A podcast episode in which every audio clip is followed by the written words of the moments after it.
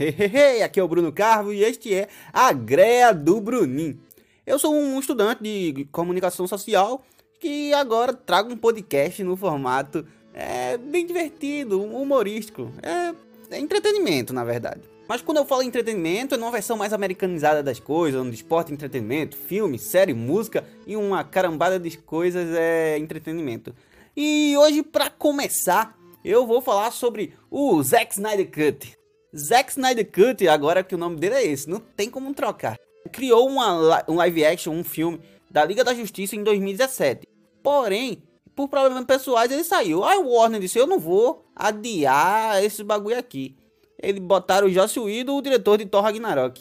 o engraçado é que é o único filme onde o Deus do Trovão desmaia eletrocutado a deusa da morte morre e o deus da trapaça é tapeado. Aí você vê, apesar que o filme é muito engraçado, né? Mas não é um filme assim de, opa, um super-herói, pá, deus do trovão e todo galhofa. Para, velho. A Liga da Justiça de Josh Whedon não pagou o que gastou, né? A Warner preocupou muito mais com propaganda do que o filme em si.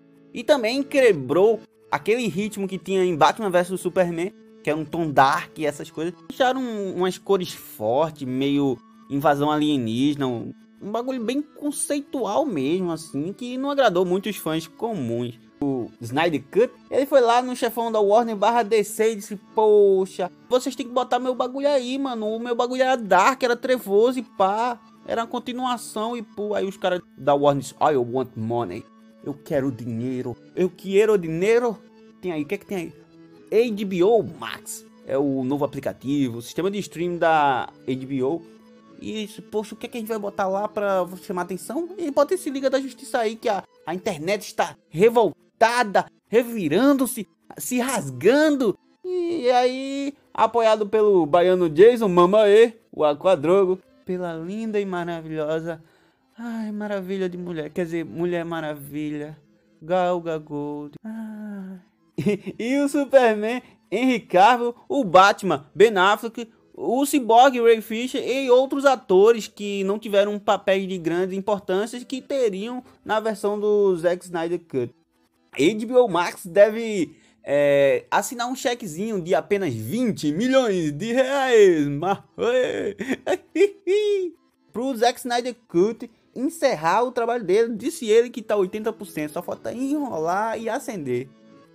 Esse novo projeto deve sair em maio de 2021, com uma duração de 3 a 6 horas. Esse foi um diferencial para a escolha de Joss Whedon, porque ele aceitou reduzir o filme para 2 horas. Agora, estuda-se fazer com todo esse tempo uma série que pode virar lá o carro mestre do HBO Max, que é o sistema de streaming da HBO.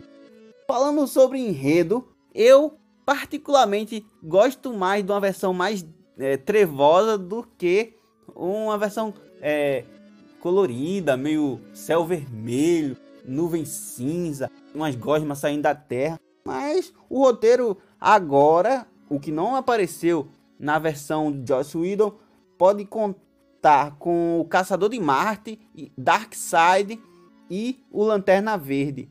Na verdade, Darkseid e o Caçador de Marte já foram confirmados que vai aparecer. Falando do meu gosto pessoal, eu super gostei dessa nova versão que vai sair. Assim, não tirando os méritos do outro, dá para assistir o outro tranquilamente se você tiver embriagado.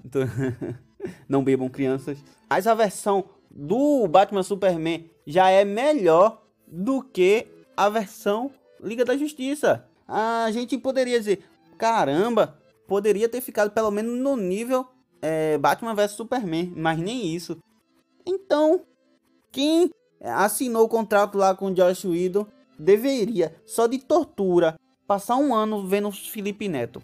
Obrigado a todos que escutaram o primeiro episódio do podcast Greia do Bruninho. Se você gostou da minha opinião abalizada em pão com margarina e leite, compartilhe esse áudio e esse podcast do jeito que você quiser. Você compartilha aí e valeu, fui!